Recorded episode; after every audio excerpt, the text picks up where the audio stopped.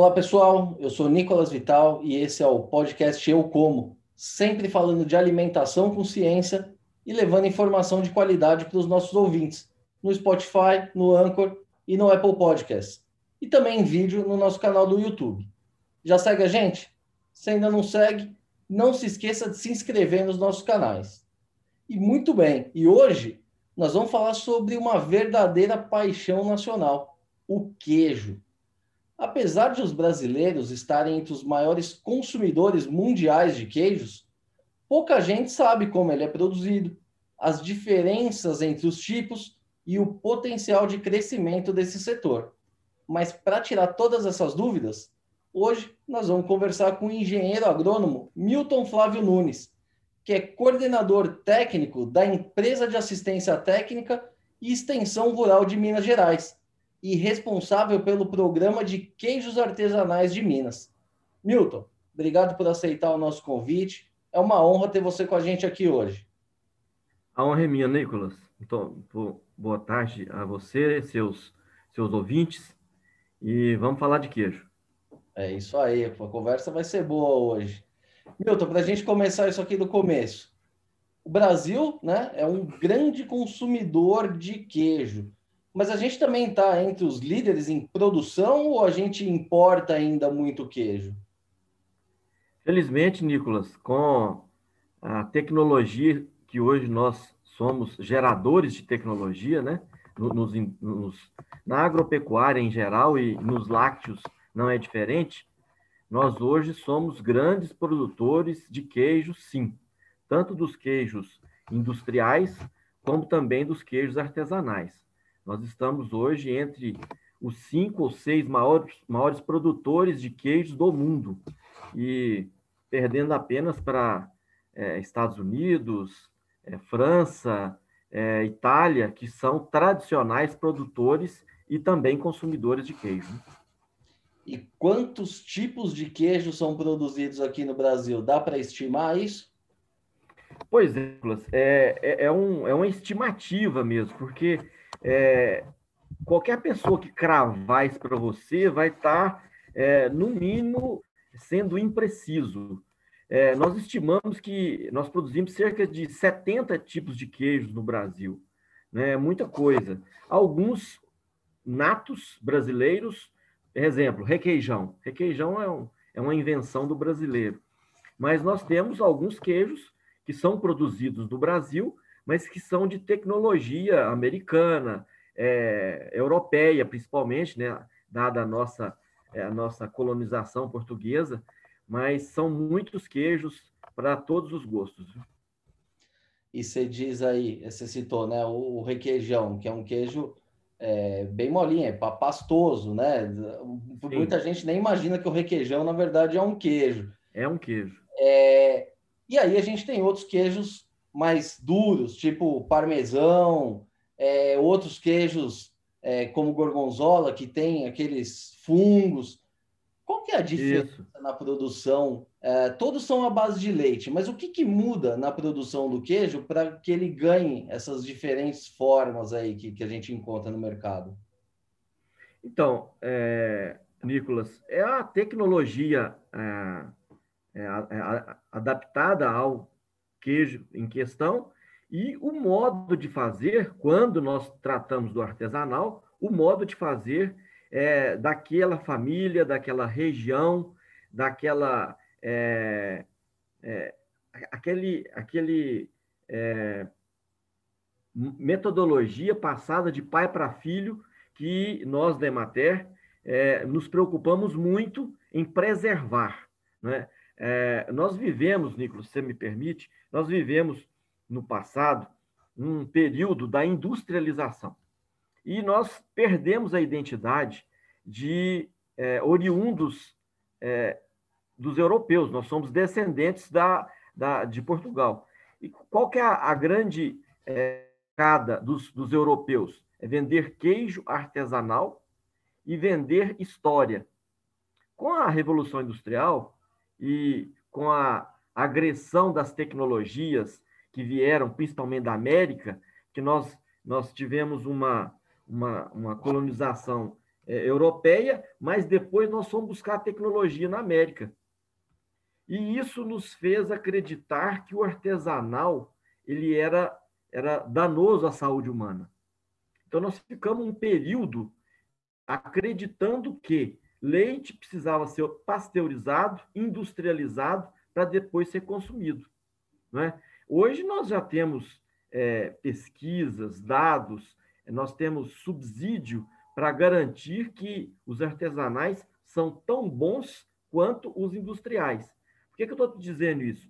Porque quando eu falo que, é, por exemplo, em Minas Gerais, nós temos é, 13 regiões produtoras de queijos diferentes, eu, eu digo que temos 13 regiões caracterizadas, mas o número de produtos é muito maior. Porque tem, existem queijos que são de micro-regiões que nem regularizados estão, mas eles têm aquela tradição de produzir para o consumo próprio, consumo local, e muitas vezes vendem apenas o excedente. Então, é, eu dei essa volta para te dizer o seguinte: 70 é, queijos produzidos em, em, no Brasil são os que nós temos registro, né? mas nós temos um número muito maior do que isso, eu, eu, eu posso afirmar. É, a, a, a grande diferença entre os queijos artesanais e os queijos é, é, industriais, em Minas Gerais, nós temos uma legislação própria. Diz que em Minas Gerais, para se produzir queijo artesanal, é necessário que temos leite cru. Esse é um ponto, entendeu? É, a, a indústria já preconiza a pasteurização do leite. Para quê? Para que tenha segurança alimentar. Aí você, o Nicolas, poderia me perguntar, Milton, mas então se eu produzo leite é, produz queijo de leite cru, então eu não tenho segurança? Não, eu tenho segurança quando eu tenho é, a origem do meu leite segura, quando eu tenho a matéria-prima segura. Então, todos os queijos artesanais regularizados em Minas Gerais, eles são normatizados de forma que o, o leite tem que ter todas as características, o rebanho tem que ser é, é, acompanhado, tem que estar registrado no Instituto Mineiro de Agropecuária, que, é o IMA, ou é, no Serviço de Inspeção Municipal, ou mesmo Serviço de Inspeção Federal, que é o CIF, no Ministério da Agricultura. Ou seja, eu tenho que dar condição, tem que ter exigências ao produtor para que ele produza é, uma matéria-prima de boa qualidade e que ele tenha é, é, todo o aparato, que ele tenha infraestrutura, instalações adequadas para que ele transforme o leite em queijo e mantenha a qualidade do leite é, nas, nos produtos derivados é, do mesmo aí, né? Os lácteos e os queijos artesanais que nós estamos referindo. E Milton, é, para quem não, não conhece o processo produtivo, qual que é a diferença de se fazer um queijo com leite in natura, recém-tirado ali da vaca, com um queijo feito a partir de um leite pasteurizado. Isso dá uma diferença de sabor, alguma coisa do tipo? Com certeza, Nicolas, porque é, nós, nós é, é, é, claro que existe espaço para todos os queijos, né? É, quando nós pasteurizamos o leite, nós é, é evidente que as técnicas de pasteurização evoluíram muito, mas é inevitável dizer que quando eu pasteurizo, eu elimino bactérias ácido-láticas positivas, aquelas boas, e as ruins. Não tem como é, é, é, é eu, eu, eliminar apenas as ruins. Quando eu, eu, eu, eu mato bactérias, para quê? Para que o crescimento bacteriano diminua e eu consiga produzir um queijo que não transmita algumas, é, é, algumas substâncias patógenas e nocivas ao, ao, ao, organismo para aquele que está consumindo o lácteo, o queijo. Então, quando eu produzo um leite, de um queijo de leite pasteurizado, eu, de certa forma, perco um pouco da essência dos queijos, do, do leite. O queijo, o queijo artesanal, não. O queijo artesanal, eu pego de fato a essência, né? O teor de gordura é o mesmo, é, ele não vai variar, porque eu não vou fazer um desnatamento, né? Eu não vou, é, é, eu, vou pegar é, aquilo que a vaca produziu. Quais são as variações? As variações são de acordo com é, o rebanho que eu tenho, a alimentação que eu estou utilizando, a, a, a, altitude da minha região, né? Que nós consideramos as características edafoclimáticas da região, que influenciam é, diretamente na produção daquele queijo. É o que o, o, o francês chama de terroir, né? É um conjunto de fatores climáticos que influenciam no queijo produzido naquela região. E Milton? Quer dizer, no queijo, no vinho, é, no espumante, quer dizer, é, a Europa é, se notabilizou por isso, né? Nós estamos começando a aprender, começando a, a voltar a, a, vender história, que faz parte também, né? E Milton, na prática, como é que se faz um queijo? É, é uma é, é simples fazer um queijo? Explica aí para quem nunca viu o processo, o passo a passo, como, como que é feito, quanto tempo demora, o que, que vai na receita. Ô, ô Nicolas, é, depende muito de qual queijo, né? Mas, em formas gerais, eu vou é, escolher um aqui para te dar uma, um exemplo, né? O, queijo Minas artesanal, QMA. Por exemplo, nós, é, quando a gente fala em queijo de Minas Gerais, logo, logo, principalmente quando se fala em artesanal, logo, logo se pensa no, é, no canastra, né? Queijo produzido lá na região da Serra da Canastra, onde nasce o São Francisco. Mas nós temos outros, queijo do Cerro, que é um exímio queijo, ganhador de prêmios internacionais, inclusive, o queijo da Serra do Salitre, o queijo de Araxá, do Campo das Vertentes, todas essas regiões produtoras de QMA, que é o nosso queijo Minas artesanal, ele obedece um fluxograma de produção. Qual é? Em primeiro lugar, não se pode comprar leite.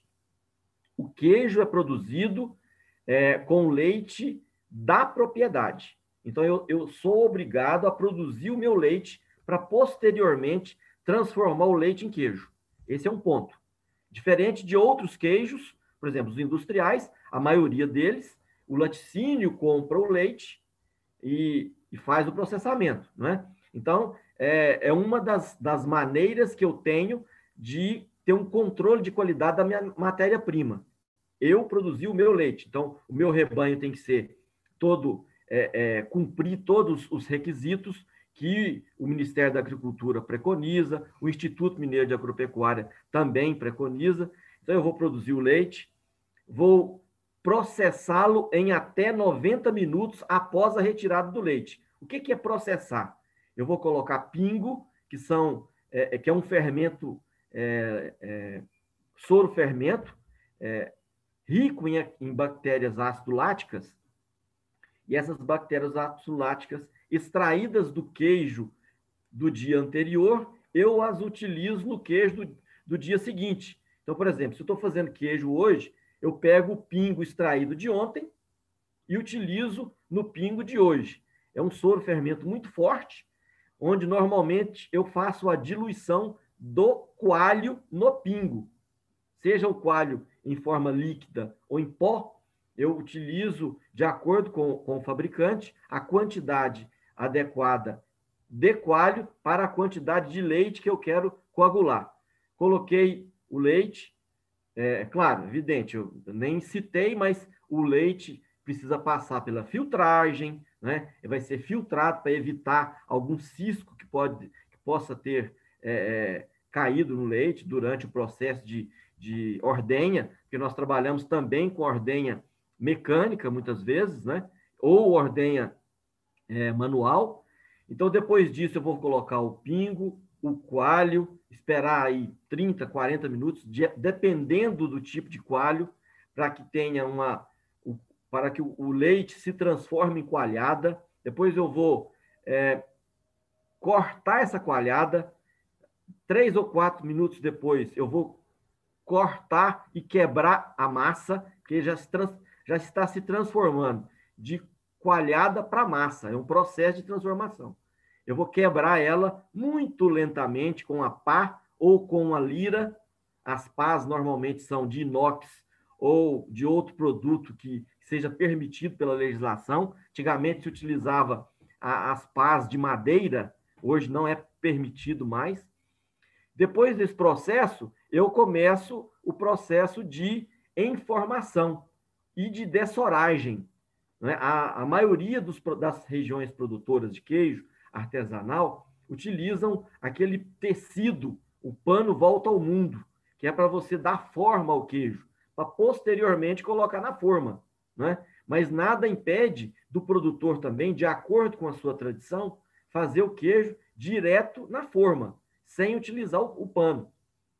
Feito o queijo, ou seja, eu dei formato ao queijo, utilizando a forma, é, espremi ele, tirei o excesso de soro, eu vou fazer a salga, nesse caso do QMA, a salga seca. Então, eu não utilizo é, tanque de salmoura, por exemplo, que eu utilizo no queijo, por exemplo, queijo de alagoa, queijo de, da mantiqueira, que é um, um queijo muito parecido com o parmesão. Né? Esse tipo de queijo, que são queijos semiduros, eles são é, utilizados, a salga é feita em, em tanques é, é, de salga, tanques, né? No caso do QMA, nós utilizamos o, o, o, o sal triturado ou sal grosso, e a salga é feita nas, nas extremidades do queijo. Então, eu deixo na, na primeira salga em torno de 6 a 12 horas. Então, eu termino de fazer o queijo por volta de 10 horas, 11 horas da manhã, coloco o sal de um lado. Quando é no final da tarde, eu tiro o sal daquele lado, viro o queijo, coloco do outro lado. No dia seguinte, eu já só retiro o sal e o queijo já está temperado. A partir daí, eu vou fazer é, ele, esse queijo vai ficar mais um ou dois dias, mais um ou dois dias na forma, e após isso eu vou praticar, vou fazer o toalete do queijo, que é o que antigamente se falava que ia grosar o queijo, que é tirar as imperfeições. E isso era utilizado antigamente de forma muito rudimentar. Hoje nós já temos lixas especiais que, que dão aquele acabamento perfeito para que o queijo fique lisinho e após o processo de maturação, e esse processo de maturação ele varia de acordo com, que, com cada região, ele estará pronto para ser embalado e comercializado ah, junto aos, é, aos apreciadores dos nossos queijos. E esse processo demora quanto tempo entre o tirar o leite da vaca e chegar na gôndola do, do, do supermercado, do varejista? Pois é, eu vou te dar dois exemplos. O que a, a, região da canastra exige um processo, um tempo de maturação de 14 dias. 14 dias. Então eu vou fazer o queijo hoje. A partir de hoje, eu, eu vou contar 14 dias. É, para mim estar. Pra, a, por que os 14? É interessante é, explicar. Porque, através de pesquisas, chegou-se à conclusão que, com 14 dias, os queijos produzidos na região da canasta já, já estarão com a sua é, flora bacteriana estabilizada. Né? Então, é, o queijo maturado ele vai expressar tanto as qualidades que ele tem, como se não tiver qualidades positivas, ele vai expressar também as qualidades negativas.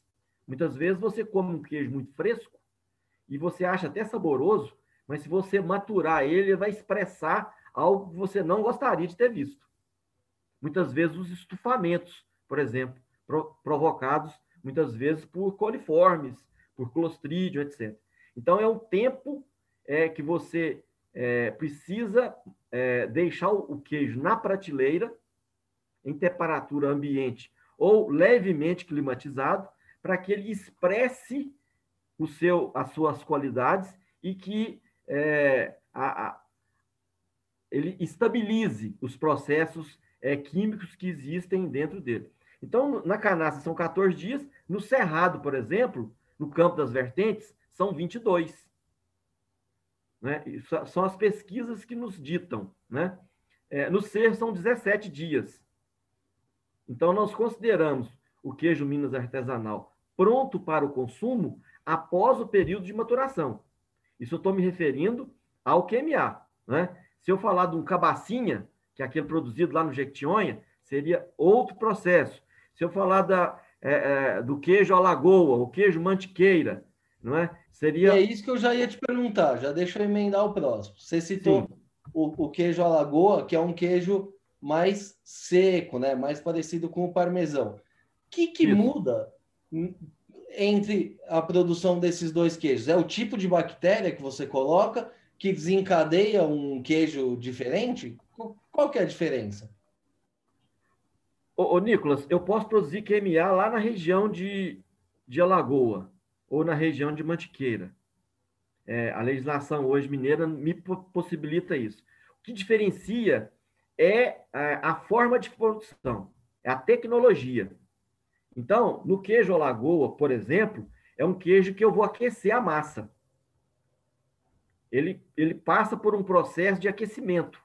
Não é um queijo, é, é, é leite cru também. Eu não pasteurizo, não, não pasteurizo o leite, mas eu vou, eu vou, eu vou é, usar outra tecnologia que não é, é, é totalmente diferente do QMA.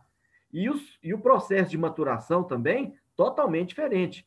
Né? Nesses queijos é, Alagoa, Mantiqueira, nós temos produtores lá com processos de maturação de seis meses, e aí eu te digo que não perdemos nada para é, é, aqueles parmesão produzidos na, na, na Itália, porque é, nós temos um clima ali fabuloso. E se eu preciso de, às vezes, um ano para maturar um queijo por exemplo, você, tá, você disse aí, pegar o exemplo que você disse, de um parmegiano rediano, num país temperado, aqui no Brasil, com seis meses, o nosso queijo, a lagoa, ele está estabilizado. Porque a, a ação climática é outra. Né? Então, não dá para comparar o clima, por exemplo, na Itália, com o clima é, que nós temos é, nos trópicos, né? por exemplo, ali na região ali da Mantiqueira de Minas. E Milton, outra dúvida frequente aqui das pessoas é em relação aos queijos mofados, né? Vamos dizer assim, o Roquefort e tal. Que, que são aqueles... É mofo mesmo aquilo lá? Como é que se cria aquilo? Faz mal, não faz? Explica um pouquinho essa questão aí, que esse é um grande mito aí do, do mundo dos queijos. Ô, Nico, a pergunta sua é muito boa. É, é evidente que não, não faz mal, né? De cara já vamos responder, né? Nós, nós estamos falando de um queijo industrial. É, alguns, algumas fábricas pequenas é, na Europa é, também consideram aquele queijo artesanal lá. Na nossa legislação não seria, mas é, nós estamos falando de um queijo que você pega, é, você produz, ou você compra, ou você cultiva um fungo, e esse fungo é inoculado no queijo, ou na massa, né? Vamos pegar, por exemplo, o gorgonzola, né? É, é, o penicílio roquefort, que é o, o, fungo utilizado no gorgonzola. Nós poderíamos...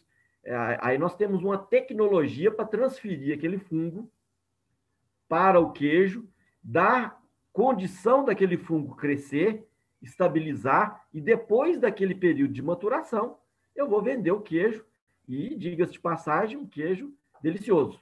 Né? O que nós é, temos visto no Brasil, sobretudo nos queijos artesanais, é, é, é algo que nós não somos contra, porque as tendências elas provocam o Estado. Eu costumo dizer que é, não é o Estado brasileiro, o Estado, de uma forma geral, ele tem a tendência de reagir. Dificilmente, dificilmente ele age, mas ele reage às provocações. O que nós temos visto nos queijos artesanais é, é que é, nós temos deixado os fungos é, crescerem. Então, muitas vezes, eu não, tô, eu não estou generalizando, Muitas vezes, nem todos os fungos que crescem no meu queijo são fungos que eu conheço. Então, por exemplo, em qualquer queijaria, se você não lavar o queijo durante aqueles 14 ou 17 ou 22 dias de maturação, qualquer queijaria ela está repleta de fungos. É natural. O ambiente está propício para aquilo ali. Se eu não lavar o queijo, se eu não lavar as prateleiras, é, ele vai crescer.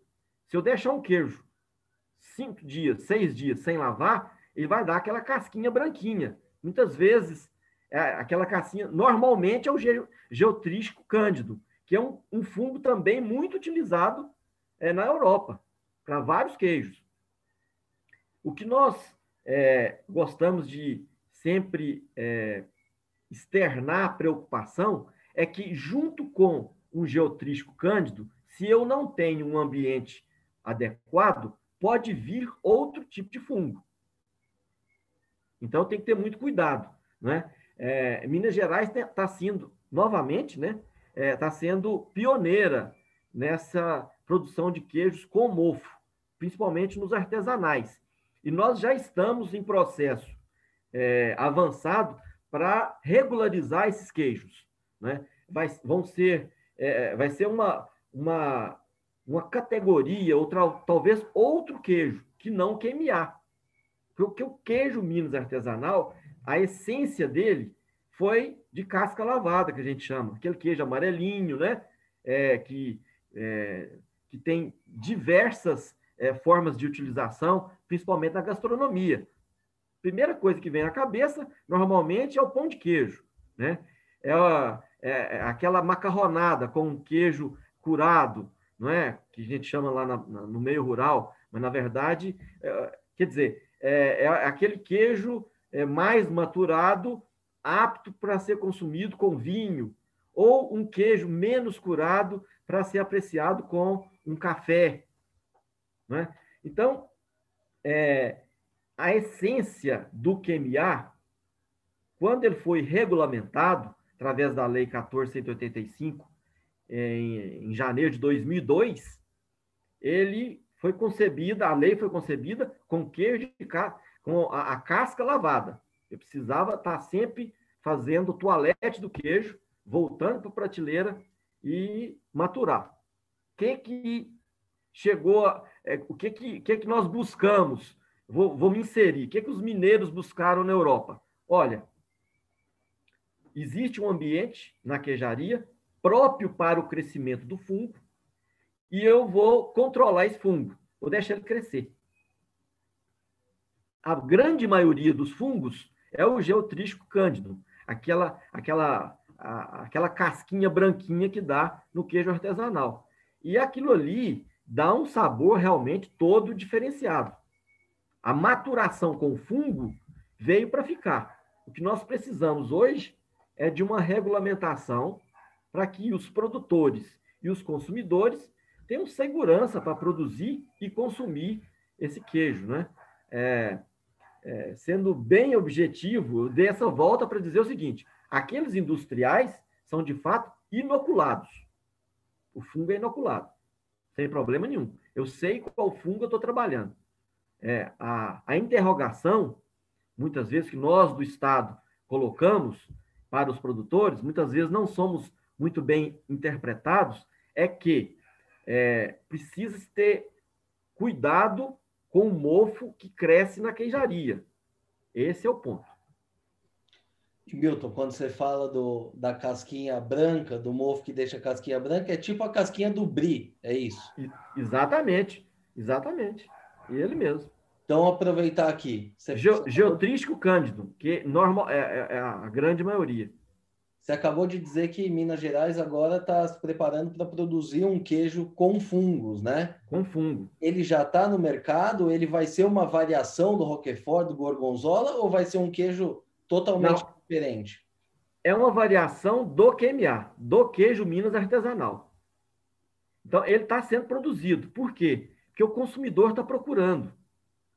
Como nós tivemos na década de 90, início dos anos 2000, um intercâmbio muito forte governo da França, governo, governo mineiro, é, os é, com pesquisadores, extensionistas, produtores rurais indo à França, os, o pessoal da França vindo ao Brasil, esse intercâmbio já vem há muito tempo. Então, os queijos já estão sendo produzidos e sendo vendidos. Não é? Nós não temos é uma regulamentação é, exata para esse queijo. Né? Agora, é, ele já está no mercado. Nós que estamos... queijos são esses? Quais são os nomes deles?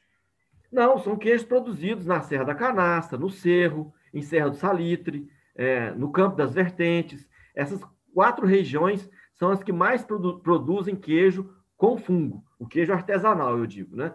São as, a, a, as principais. Né? A Canastra saiu, foi, da, foi a primeira região a trazer os mestres queijeiros franceses que incentivaram os produtores a trabalhar os seus queijos artesanais com fungo. E aí você já viu, né? Igual o rastro de pólvora, né? Da canastra já foi para o cerro, e do cerro para a Serra do Salitre, para o Campo das Vertentes. Então, hoje, em todas as regiões, nós temos produtores que, às vezes, trabalham com os dois formatos: o queijo com casca lavada e o queijo é, com fungo. Muito legal. E, e, e, Milton, outro negócio interessante aí é que assim, Minas é, é, referência em queijo aqui no Brasil, né? Vários tipos de queijo. E existe aí uma coisa importante que é a indicação geográfica, né, desses queijos. Isso talvez ajude a, a desenvolver ainda mais a atividade, a valorizar a produção. Me fala um pouquinho sobre essa questão da indicação geográfica. Quantas regiões são e cada uma produz um tipo específico de queijo? É isso? Olha, o, o Nicolas, no, queijo nós temos três regiões com indicação geográfica, que é, é canastra, saiu primeiro, saiu na frente, o cerro, é, não, aliás, quatro, é, Araxá está no processo bem adiantado e Serra do Salitre. É, as quatro regiões produzem o mesmo produto, entretanto, com com é, características sensoriais distintas. O QMA produzido na Serra da Canastra, a metodologia de produção dele é a mesma utilizada em Araxá. Entretanto, a região te dá uma qualidade de queijo, Araxá te dá outra, o cerro totalmente diferente. Né? Então, é, as associações dessas regiões produtoras já entraram com registro no INPI, o processo de indicação geográfica, e de denominação de origem, são coisas distintas, né? É, eles, eles são é, feitos é, no INPI, né? Propriedade intelectual. Então, é, eles já são detentores. O QMA da Canastra, Serra do Salitre, Araxá e, e, e do Cerro. Em queijo, nós só temos essas quatro. Agora, nós temos, por exemplo, café do Cerrado. Já é uma denominação, é uma indicação geográfica. Café ali do sul de Minas, também. Então, agora, no queijo, são apenas essas quatro é, é, regiões. Que e, é, é vem, é uma política, o Nicolas, de valorização da região. Por quê? Porque aquela região, através da sua associação, da sua entidade representativa dos produtores, detém aquela marca. Então, é, é, evita, por exemplo, que é, outras regiões utilizem, por exemplo, o queijo, a, a, o nome canastra. Vamos dar o um exemplo, que é o mais famoso. Então, eu quero fazer um queijo, um queijo canastra no norte de Minas. Não, peraí. Queijo da Serra da Canastra é lá na região da Serra da Canastra. Eu posso fazer um queijo Minas artesanal em qualquer município de Minas Gerais. Mas o queijo canastra, não. Eu tenho é, uma metodologia própria, eu tenho uma região específica, eu tenho um terroir diferente. E outra coisa que me chamou bastante atenção também que você falou é essa questão do, do intercâmbio com os mestres queijeiros franceses, né? Como é que Sim. isso se desenvolveu e como que toda essa experiência dos franceses tem contribuído para o desenvolvimento aí? é mais na, no, na, na, questão das boas práticas, em, em, métodos produtivos, ou eles também estão ajudando a desenvolver novos queijos, novas tecnologias? Como é que tem sido essa, essa, essa troca aí com os franceses? Então, Nicolas, é, interessante isso. Nós voltamos ao período, é, é, voltamos às nossas origens, né? Então, nós ficamos é, umas quatro décadas, é, três, quatro décadas, numa desconstrução do artesanal, é, devido à nossa legislação. Né? É, a indústria ela, ela é muito forte e é muito importante, porque se todo mundo fosse fazer queijo artesanal, nós não teríamos consumidores para isso. Então, é fundamental a interação entre a indústria e é, os queijos artesanais. Né? Mas o que, que aconteceu de fato? Aconteceu que, é, com a legislação possibilitando o produtor de queijo se regularizar, ter a sua queijaria regularizada, ter o seu, seu registro junto ao, ao órgão municipal, se ele quer vender dentro do município, ou ao órgão estadual, se ele quiser é, é, vender dentro do estado, ou ao Ministério da Agricultura, se ele quiser vender o queijo em todo o território nacional, houve uma. uma um, um, foi fomentado o artesanal que havia ficado para trás. Né? Então, o que, que aconteceu? É, na década de 90, quando nós estávamos construindo essa legislação, que acabou sendo publicada em 2002, 2001, é, 31 de dezembro de 2001, essa de, de 31 de janeiro de 2001, essa, essa, essa valorização do saber fazer das famílias rurais foi crescendo. Com isso, o governo de Minas achou interessante que nós deveríamos ir onde se sabe tudo do queijo, que é na França, é, em Portugal, na Itália, né, na Espanha. E um dos países onde houve mais troca foi na, foi na França. É, nas academias, pesquisa, e com produtores. E lá é muito. O sistema de é, associativo é muito forte. As regiões, elas, elas, já, elas são formadas por produtores associados, e os seus associados, os próprios associados, eles já fiscalizam os, o, o, os, seus, é, os seus pares. Né? Então, nada melhor do que ir lá conhecer. E cada produtor tem o seu mestre queijeiro lá na região. Nós trouxemos isso para cá. Então, produtores foram para lá aprender, não mudar a sua tecnologia, porque o queijo que já era produzido aqui continua sendo feito, mas fazendo adaptações, fazendo, é, aprimorando os seus processos. É, por exemplo, o mofo é uma variação. Aí, o que, que aconteceu? Olha, o... ué, eu lembro que se eu deixar o meu queijo sem lavar, ele cresce aquele mofo. Aqueles produtores daquela época, né? Ah, e na época passada, aquele mofo que era considerado algo terrível, como os produtores foram à França e viram lá os queijos mofados, peraí, pode ser uma oportunidade para mim. E aí, é, esse intercâmbio trouxe essas variações, não é? é, é aí a, entra alguns condimentos também que foram vindo, e isso são inovações que os produtores vão, vão provocando o Estado, e o Estado tem que se virar para estudar, para é, ter certeza que aquele produto é inócuo para o consumo é, é, do humano, né? consumo humano. E Milton, é, hoje, enfim, a gente tem aqui no Brasil todo o queijo da Serra da Canastra, por exemplo, o requeijão amplamente difundido.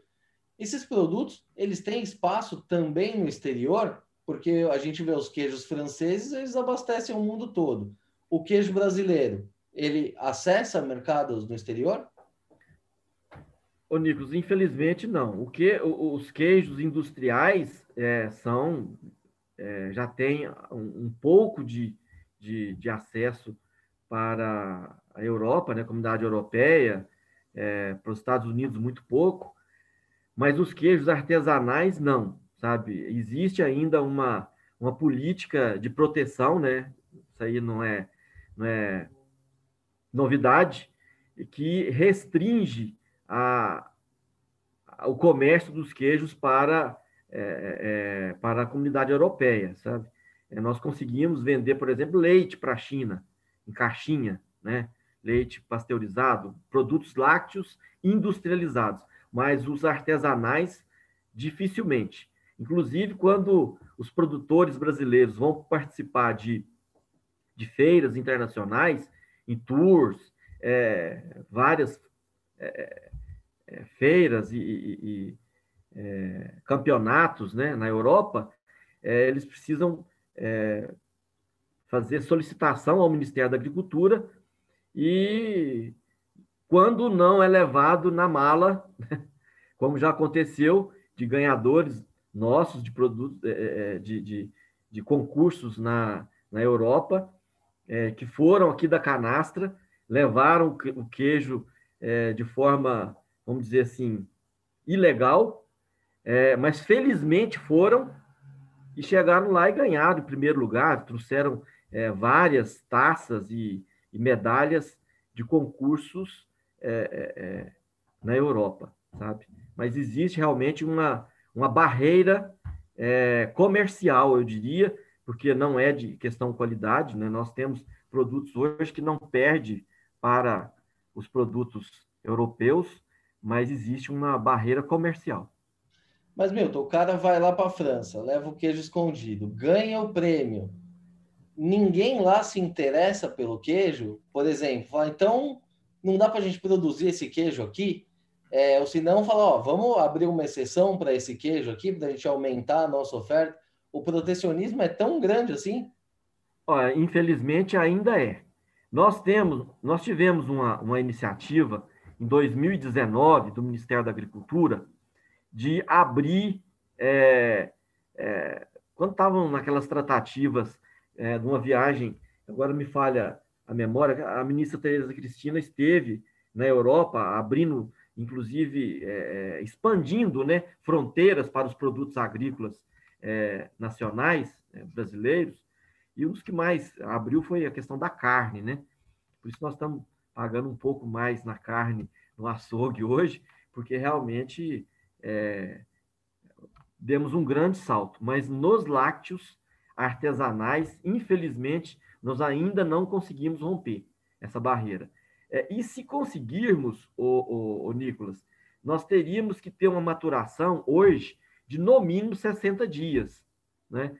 É, o que, de certa forma, limitaria muito, porque nós estamos num país tropical, não é, não é um país temperado. É, nós teríamos que produzir esse queijo especificamente para a Europa. É, o queijo que nós estamos acostumados a degustar é um queijo de 20 dias no máximo. Eu tô, estou me referindo aos queijos artesanais, né? Quando nós produzimos aqui um, um, um queijo é, industrial? Claro que não, não é? Um provolone, um, né? Um, não, eu estou me referindo aos artesanais. Normalmente são de menor tempo de maturação. Então, é, existem algumas barreiras que nós ainda precisamos superar. Mas é, é um passo de cada vez, né? Nós estamos é, melhorando a cada dia isso aí. E Milton, já entrando aqui na nossa reta final, como que você enxerga esse mercado do queijo no Brasil? Como a gente falou lá no começo, o brasileiro gosta de queijo e gosta de vários queijos.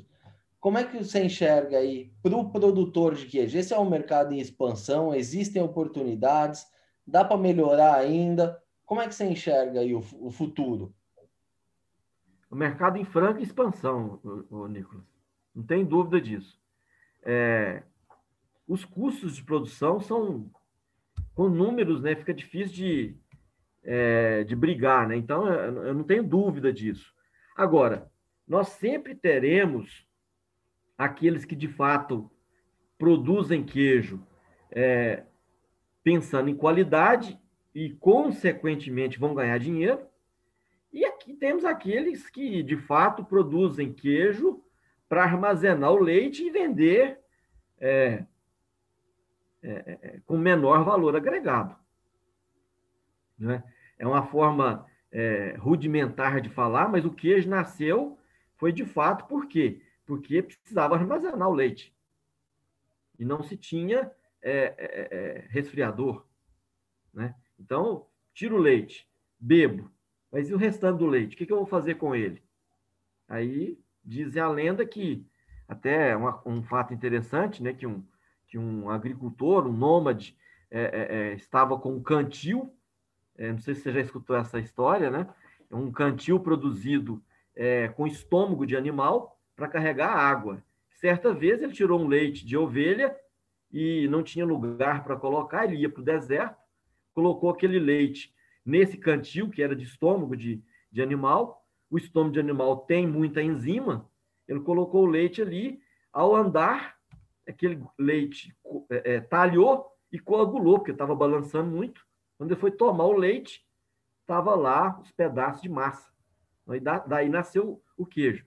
Daí para lá, falei: espera aí, então agora nós vamos começar a coalhar o leite para produzir algo que na época eles nem sabiam o que era, né?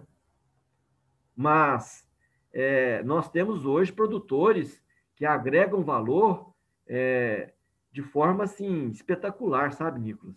Isso tem provocado em Minas Gerais, inclusive, uma ação reversa do que nós tivemos na década de 60, 70, 80, que foi o êxodo rural, de pessoas voltando para suas origens para voltar a produzir leite e produzir queijo e dar trabalho para é, os seus, seus filhos, produzir em família, né? É, nós temos alguns produtores, por exemplo, que, que falam: olha, eu realmente eu só sei tirar o leite, mas quem faz o queijo é minha esposa, a contabilidade, o, o Instagram, quem cuida do Instagram, do, das redes sociais para vender o queijo é meu filho. Nós temos inúmeros casos de sucesso é, aqui, que são clientes da Emater, e a gente fala isso com muita. A gente fica muito alegre de ver isso, né? Porque o que seria da cidade se não fosse o campo, que produz o alimento nosso de cada dia, né? Então, é, é, eu vejo como uma grande oportunidade para aquele produtor que quer se dedicar. É muito mais simples produzir apenas o leite, entregar para o laticínio. E é bom que tenha esses produtores mesmo. Nós queremos é muito leite, para que o queijo, para que o leite não fique é, tão salgado na prateleira, né? Lembrando sempre que o produtor, ele, ele não é o vilão dessa história, né? Só entrando outra seara aí. Mas é, o queijo artesanal é, sem dúvida, uma, uma grande pegada. Nós voltamos a fazer o que fazíamos no passado e o que os europeus fazem bem, que é vender o produto, a história, a, o conto, o saber fazer. Né? Quando você compra um queijo artesanal, você não compra apenas aquele produto. Você compra uma história de uma família, que muitas vezes tem quatro, cinco gerações que fazem aquele produto. Da mesma forma, evidente que foram se aprimorando nos processos, mas a metodologia, não é? É uma história, sabe? Por isso que mineiro gosta de contar história, né? Se for comendo queijo e bebendo café, então. Muito bem. Milton, essa conversa aqui tá boa, mas nosso tempo aqui, infelizmente, está chegando ao fim já. Queria agradecer mais uma vez pela entrevista. Foi uma verdadeira aula aqui para mim e com certeza para os nossos ouvintes também. E já fica aqui o convite para a gente retomar esse assunto do queijo em breve. Ah, Para mim vai ser uma honra, o Nicolas. É, sempre que você precisar, é, nós estaremos às ordens. A Emater existe, é, um dos, uma das missões da Emater é levar informação, né, informação de qualidade. é, sobretudo para o meio rural.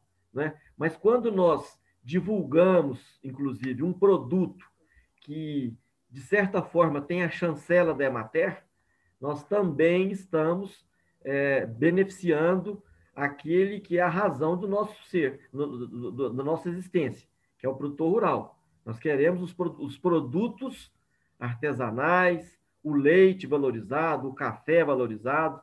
É, nós queremos que o campo fique cada vez mais forte. Né? É, nós não temos dúvida que, principalmente Minas, no pós-minério, a saída é, é a agricultura e pecuária. É isso aí, não tem dúvida. Conte sempre com a gente por aqui, então. Lembrando sempre, viu, Nicolas, que o leite não nasce na caixinha, né? Hum. Ele não brota, o queijo não brota na prateleira. Alguém tem que levantar cedo, pear a vaca, tirar o leite, né? Tudo isso é, é, é, demanda muito suor, muita aptidão, muita. É uma missão do produtor rural. Não tem dúvida nenhuma. Muito obrigado pela oportunidade, viu? A gente que agradece. Muito bem, pessoal. Essa edição do podcast Eu Como vai ficando por aqui. Se gostou da entrevista, não se esqueça de seguir os nossos canais no YouTube, no Spotify ou na sua plataforma de streaming favorita. Aproveite e siga também no Facebook e no Instagram. Lembrando que esse podcast tem o patrocínio da Crop Life Brasil e volta com a sua programação normal na próxima sexta-feira. Por hoje é isso e até a próxima.